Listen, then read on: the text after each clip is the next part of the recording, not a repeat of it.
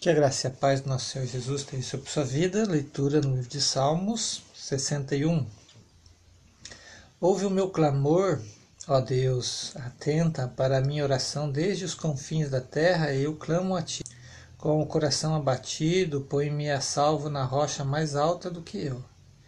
Pois tu tens sido o meu refúgio, uma torre forte contra o inimigo, para sempre anseio habitar na tua tenda e refugiar-me no abrigo das tuas asas. Pois ouvistes os meus votos, ó Deus, deste-me a herança, concedes aos que temem o teu nome.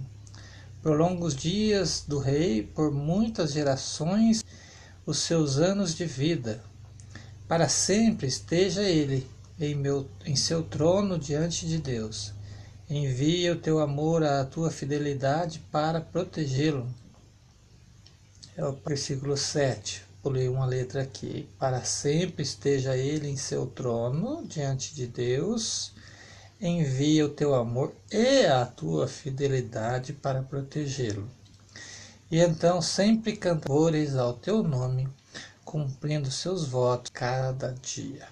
Deus abençoe a sua vida com esta leitura, em nome de Jesus.